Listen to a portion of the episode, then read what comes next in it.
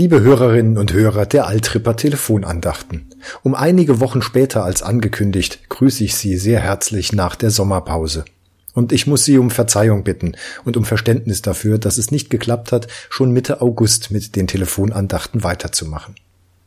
Die Wochen Ende März, Anfang April waren ja zunächst etwas chaotisch. Ständig kamen neue Verordnungen und Richtlinien zur Corona-Situation heraus, denen wir uns anpassen mussten. Dann hatten wir uns so langsam dran gewöhnt, ans Abstand halten und Maske tragen und so weiter.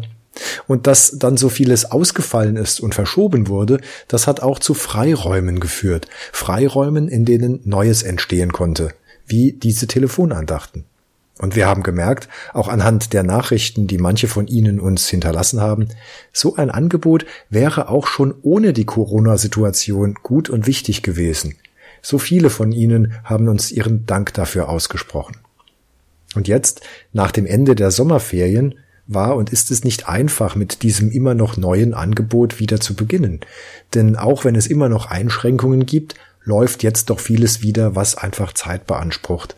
Gottesdienste in der Kirche, Religionsunterricht in der Schule, Konfirmandenunterricht, auch Besuche und Gespräche zu Taufen, Trauungen, Beerdigungen, Geburtstagen und Besprechungen und Sitzungen zu allem, was sonst in der Kirchengemeinde noch so ansteht.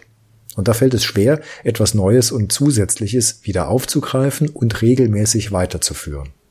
Sicher kennen Sie das auch. Es geht ja um Gewohnheiten. Ob es jetzt darum geht, schlechte Gewohnheiten abzulegen oder sich neue, gute Gewohnheiten anzueignen, es ist eine Herausforderung. Wir müssen das einpassen in den Wochenablauf oder in den Tagesablauf, eine Zeit und einen Ort finden dafür und regelmäßig daran denken. Wir wollen es mit den Telefonandachten versuchen, wenigstens einmal die Woche. Den Anfang macht voraussichtlich am Sonntagabend, dem 20. September, spätestens aber am Montag, unser Vikar Tobias Laun. Und dann werden wir sehen, wie es klappt mit der neuen Gewohnheit, für Sie Telefonandachten zu schreiben, zu sprechen, am Computer zu bearbeiten und hochzuladen, sodass Sie sie dann hören können.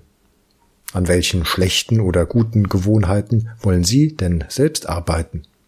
Ich wünsche Ihnen, dass Ihnen gelingt, was immer Sie sich in dieser Hinsicht auch vornehmen. Gebe Gott seinen Segen dazu. Alles Liebe und Gute, Ihr Pfarrer Alexander Ebel, Protestantische Kirchengemeinde Altrip.